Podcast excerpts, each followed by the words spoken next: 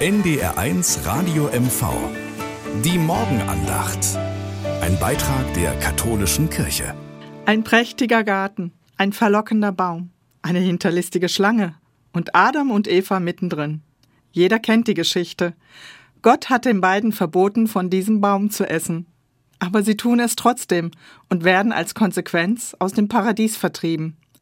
Sie wollten selbst erfahren, was richtig und was falsch, was gut und was böse ist. Adam und Eva haben ihre Entscheidung in aller Freiheit getroffen, nicht auf Gott zu hören. Das zeigt mir, dass Gott uns nicht irgendwie programmiert hat, ihm willenlos zu gehorchen, sondern dass er uns als freie Geschöpfe gedacht hat.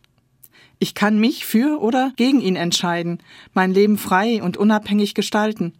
Wie ich meine Wahl auch treffe, Gott greift nicht ein. Allerdings hat mein freies Handeln auch seine Grenzen.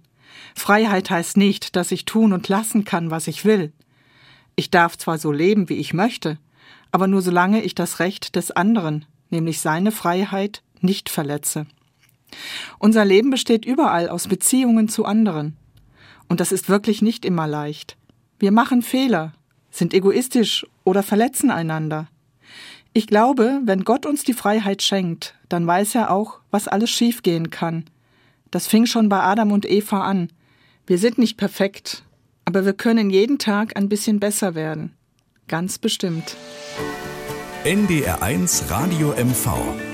Die Morgenandacht. Ein Beitrag der katholischen Kirche.